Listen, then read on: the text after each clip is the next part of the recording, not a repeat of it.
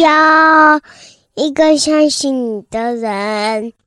欢迎收听电玩店，我是电玩迪恩。本集节目依然没有人夜配，不过没有关系，由电玩店来跟大家推荐一个好东西，那也是我朋友他最近在办的活动，算是最后的催票阶段了。那大家不知道有没有听过米可吉他这样子的一个诶，算是很特别的一个吉他团体的品牌。米可米就是那个我们吃饭的那个米粒的米，然后可就是可不可的可哈。米可吉他。那我们最近已经完成了，好像高雄跟台中场的巡回演出。那他们其实就是这次跟那个王洪恩，就是曾经得过，应该是不少那个金曲奖，好像有什么最佳方言男歌手啊，然后作词作曲相关的吧。那他们这次的一个合作，米可吉他应该是说我以前就有听过他们现场的演奏跟表演，其实是一个在用吉他表现上面蛮强大的一个团体。对，那这个呃团体的创办人也是我的朋友，那他本身就是在这个单米克吉他，除了担任就是他们整个什么吉他学院的院长之外，他也是这个表演团体的指挥。那么这一次有机会跟呃王洪恩合作，所以当然演唱的部分就由王洪恩来担当，那他自己有带他的乐团来融入整个米可吉他的吉他演奏的团体里面。那据说在呃高雄、台中好像都得到不错的一个评价。那接下来呢，他们就是最后一场，应该是在十月十一月十一号，也就是双十一的当天，在那个三创的表演的空间有这样子的一个演奏。好，那我会把一些就是他们演奏的一些呃相关的资讯，我们就放在资讯栏位里面，大家可以去查一查看一看。那就我之前就是我是个免费仔嘛，我们之前有听过他们免费的一些表演，那说真的很好听。哦，我不知道说原来吉他这样子搭配起来可以有这么多不同的一个效果。哦，那么吉他虽然说，诶，可能都是拿着所谓的木吉他，哦，但是他们可能根据不同的声部的一些调整，然后再加上可能有些人就是担当不同的一些所谓的，嗯，可能和声的角色啦，或者是背景音乐的衬底的角色，所以整体来说你听起来就会觉得很有层次感，然后再来是我觉得是蛮值得的一个体验呐。好，所以大家如果有兴趣的话，欢迎就是到现场去给他们捧场，在三创。那这种东西，说实在的，有些这种现场的演奏，就是要在现场听才有它的感觉。所以我觉得米可吉他一方面是，呃，这个米可吉他创办人是我的好朋友之外呢，那再来是我觉得难机会难得。那当然，你当天其实会遇不到迪恩啊，这是跟大家先说声抱歉，并不是我不想去听。而是说，大家都知道嘛，我们身为一个双宝爸，其实大部分的时间下班了，或者周末的时间，大部分都是被小孩子给占据跟占领。哦，顺便是说，我其实真的很想要参加很多的活动啊，包括像在十一月十一号当天，也是台湾新创那个社团的一个算是呃第一年的年会。哦，那那个创办人当然也是我们在就是天使投资界认识的好朋友啦，所以其实呃心中都一直很想要去支持这样的活动，可是。没办法，身为巨蟹座的自己，我常跟他说，对我来讲，生活的重心之一就是家庭。好，那你说这些外在的朋友啦、人脉啦、休闲娱乐，是不是都会要有所牺牲？其实真的是啦，但是没有办法，我觉得这身为一个父亲的自觉吧。啊，就是说，身为父亲，你就知道有些时间就是要被绑架，你就知道有些时间就是要牺牲。那当然，随着小孩子越来越大，未来可能在嗯。不久的将来吧，不管他今天上了国小、国中以后，可能有自己的生活圈，情感转向更转向同才，或者说他可能因为要念书要干嘛，有更多他自己时间上面不需要家长的盯的这样的一个状况的话，那我想未来可能就会比较能够恢复，哈，可能周末稍微有一些自己的时间的一个可能。但是现阶段来说，大部分周末或是说呃平常下班之后的时间。就是在呃，不是在录音的路上，就是在处理小孩子的大小事务啦。所以这确实也是一个，嗯，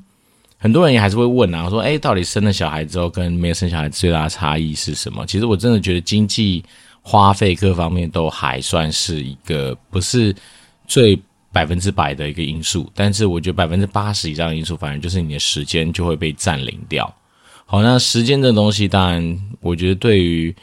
嗯，我们常常跟大家讲说，时间价值的自己来说的话，那时间被占领掉，其实确实就是一个很大的成本啊。好，因为说真的，有时候你的时间被占领，就代表说你可能像我们今天说的嘛，你可能就丧失了跟外面去接触的一些交流机会嘛。那少了一些交流机会，也许就少了一些无形中的商机啦，或者说一些呃相对有价值的事情。好，但是这种东西就是一个人生必经的阶段啦。所以怎么说呢？反正一堆大神们不是也生小孩嘛，所以我们只是步上很多大神的路而已啊，大概是这样。所以呢，还是呃，就是呼吁大家一下啦，如果大家有时间的话，哈，就是可以去利用双十一的当天。来去听听米可吉他跟王洪恩他们这样合作的一个呃演出。好，那当然今天先把我们的那个推广的时间交给米可吉他。一方面是因为，诶，他们比较急啊，他们有时间上的压力哈。十一月十一号就已经是他们表演的日子。那当然从这次的 case 我也在思考一些事情，就是说我往往觉得说，其实你今天的商品若是那种有时间性质啊、表演性性质的或什么，其实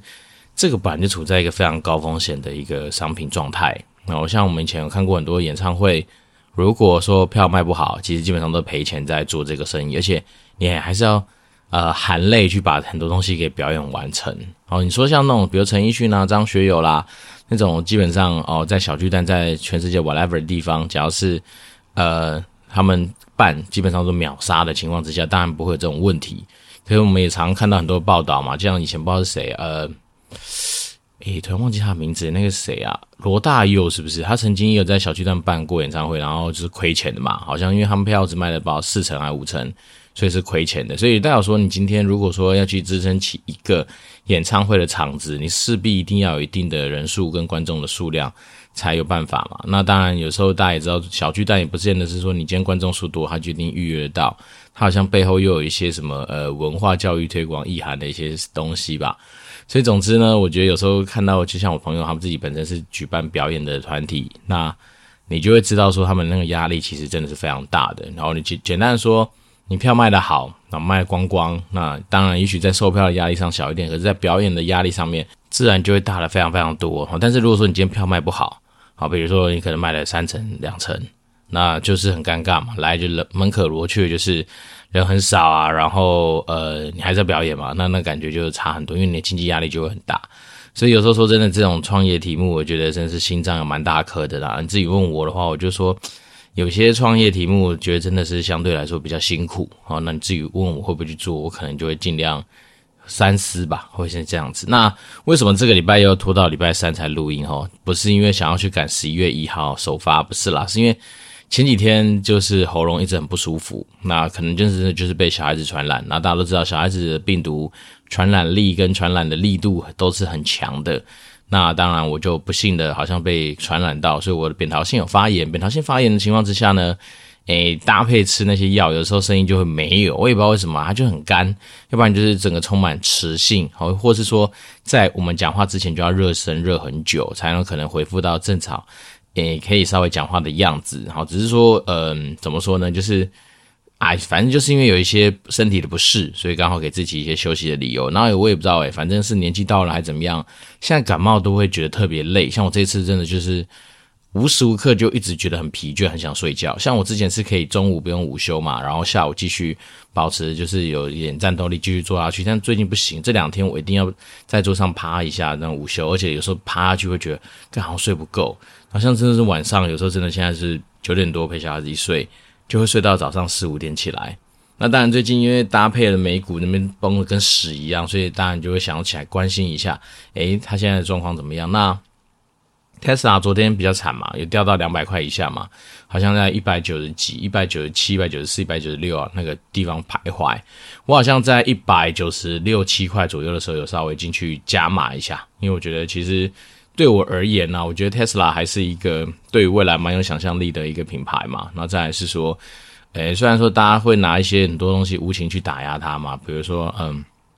我也不知道诶，反正有时候人很奇妙，就看到这种就是表现相对不错的公司，那就会想去找一些理由去贯穿它，然后去让它能够产生一些松动或干嘛。但是我自己觉得，其实以电动车这个发展来说的话，第一个电动车本来就是一个正确的赛道嘛，好，因为现在。那各国政府，不管是台湾啊，其他国家，都是告诉你说，反正二零三零、二零四零、二零五零，你在最慢二零五零，你的那些就是国家里面的车子的新车，应该都只有电动车了嘛。那在电动车领域里面，大家都知道，我们之前跟他聊过嘛，其实电动车一台的造价其实没有想象中的便宜，所以这里当然就是一些。很多传统车厂，举例很 Toyota 嘛，那比如 Toyota 不敢贸然进来电动车，或是说它可能有它的包袱，不能不能够轻易进来电动车的很大的原因。那一方面是因为电动车它的零件变少嘛，所以当然在后勤保养维护的费用上面就差蛮多的。像我们都知道，传统油车你三不五时，比如说五千一万公里，你就至少要去做换个机油啦，然后把一些该保养的东西保养一下，因为它毕竟它的。它有引擎，引擎就是吃机油吼，然后三不五时有些什么油，什么齿轮箱油什么都要去换。但是电动车似乎没有这样的困扰，因为电动车它就是带马达嘛。那马达好像据说就是四五万公里再去做一次维护还是什么就可以了。所以变成是说，当我们今天面临到一个传统车 versus 就是所谓的电动车的时候，你光是零件的数量就差很多啊。那传统油车的很多一些成功的公司，举例比如 Toyota。它很大部分的那个营收来源不是只有卖车，是它的后勤保养维修的那一块嘛。那后勤保养这一块本来就占于他们很大的一个营收占比，所以当今天，嗯，你不能说它不不会往电动车走，它一定会往电动车走，只是它走的步伐可能就会比较慢，是因为啊，它确实现在的生活生，它现在的那个 呃经济模式里面就有很大一部分是来自于现在传统油车给它创造的一些后勤保养维护的这样子的一个病嘛。所以有时候这种说实在的，也是一个算怎么样成功企业他们所陷入两难的一个局面。那至于他未来会怎么走，我其实不太屌他，因为我个人是 anti Toyota 的人，或 anti Toyota 的人，我根本不喜欢 Toyota。好，当然最近我们家里也蛮有趣的啊，就是我的一些长辈们他们想要买新车，好，那买新车他们就唯一指定 Toyota，好，那实在是讲不下去，因为。我之所以对 Toyota 这个品牌我不是那么喜欢的一个很大的原因，就是因为我觉得很多时候你做很多的生意都要有一些基本的一些呃怎么讲价值的传递吧。我举例，比如说你今天做食物的，你的基本价值至少要确保你那些食品的安全啊是可吃的嘛，对不对？比如说你今天先不管那个东西好不好吃，因为好不好吃有时候也是因人而异，但是至少要可吃嘛。那就跟你今天 Toyota 造车一样，就是你的基础应该至少是一个。不会让驾驶的人处在一个相对高风险的一个状况下，所以至少安全会是一个很基本的一个条件。其实我们看到很多的，不管是拆车出来的报告啦，或者是说他们以前所被我们抓到的一些新闻啊，等等等，你就知道，Toyota 他每次都没标榜都是什么省油，什么二手车市场价值好，但是他都不跟你讲说他们的安全性怎么样。好，那我们自己看过一些。比较厉害的 YouTuber 不是去开箱那个，就是把 Toyota 这些车子拆掉，就发现说，哇操，他妈他有些该去让人家增加刚性的一些防撞的啊，我们讲防撞杆或防撞的一些呃结构体好了，他有时候给你给你塞个什么保丽龙哦，或者是说用一些你想都没想过的一些奇妙的一些材料，甚至有些地方他干脆就是把它给锯一半，好，或者说。嗯，举例，比如钣金可能变薄或之类的东西，来让自己的车子相对来说，诶，对，很轻嘛。好，我们都知道，因为你越轻，但越省油嘛。好，那当然它就有这些东西可以去诉求。那再来是说，因为开的人多嘛，所以它当然二手车市场的需求量就还算不错。只是我真的说实在的，有时候你去看到那些比较严重的车祸案件，哦，有些车子真的是就是已经妈的去撞乱七八糟了，对不对？那里面的人的一个状态，你可想而知。所以我自己。比较不喜欢这种，就是说让那种，比如说你今天所贩售的产品，或者你今天所呃主导的商业的一个模式的最初阶、最源头的这个呃那么价值就被抹煞，然后就没有去顾及到。那我觉得像我这种这种品牌，我就会觉得比较，我个人啊，我个人就比较不喜欢了。哦，所以哪怕是说未来如果说今天投他来找我叶配，我可能会跟他无情的拒绝。哦，那像我们之前讲过嘛，像是。呃，王品集团的东西，我如果能够闪，我就尽量闪。然后像味全、鼎新也是，哦，为什么呢？就是因为我觉得有些东西就是你们做假了，你们其实又不是没赚钱，可是你们去做假了之后，还讲一些有的没的那些很难听、很难看的话，那我这人就觉得说，这种价值观跟我就不方不相符啦。然后就变成说我如果能够拒绝就拒绝。对，那么今天当然这一集不是要来跟大家那边讲说我们要拒绝什么东西，而是说就是一个生活闲聊好了。对，因为那一天，呃，说也有趣啦。上礼拜某一天，就是我有一个好朋友，也是应该是我们的听众，他持续听到现在的一个大神。对，然后她老公就问我说啊，那个电玩店那个节目在听什么东西？这样，然后他直接会说哦，他就闲聊。嗯，没错。我们节目真的是蛮偏向闲聊式的一个呃，不敢说生活主题上面的分享，因为我们毕竟也不是什么生活达人，只是说我们当然就尽量呃，对我现在节目的走调走向可能要稍微做一些调整，就是说呃，可能不能只教大家说年收入破百万，好，因为上次跟大家听到一个数字，我觉得哇操，其实现在搞不好轻轻松松就破百万，好像据说现在的科技业。如果你是能够顺利进到科技业的一些新人，好，哪怕是不知道是硕士还是反正就是理工科系毕业到到科技业担任工程师的话，好像他们现在抢人抢的蛮凶的嘛，大概都是七万左右的月薪啊。大家都知道台湾的科技业基本上都会领十四个月嘛，所以你七乘以十四大概就是九十八万啊。那再加上一些有的没的补助弄弄，应该是就是首年就破百万啊。那再来是说现在业界也是。蛮多很奇妙的现象嘛，比如说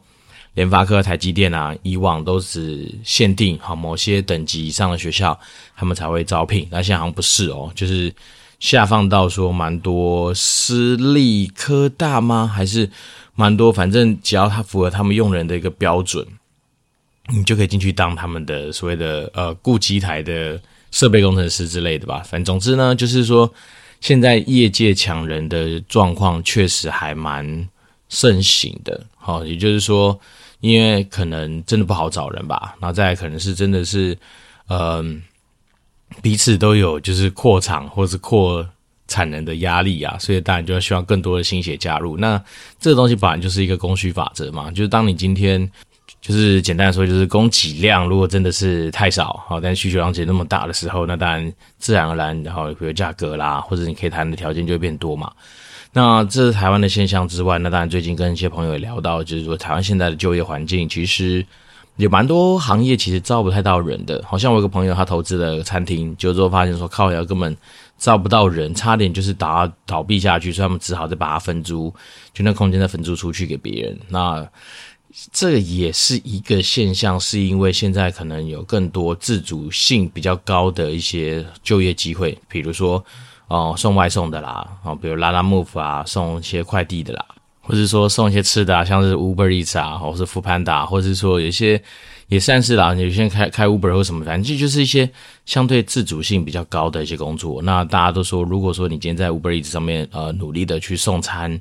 搞不好一个月也是可以弄到个六七万、七八万，说不定。哦，那再来是说。大家都会觉得说，哎，既然我当我自己的老板，对不对？那我就是爽嘛，不用看人家脸色，那我又比较自由，然后一个月收入又比你说去打工来得更好，对的？所以这东西当然就是会让比较多年轻人不想要去端盘子嘛，因为我们都知道以前在那种。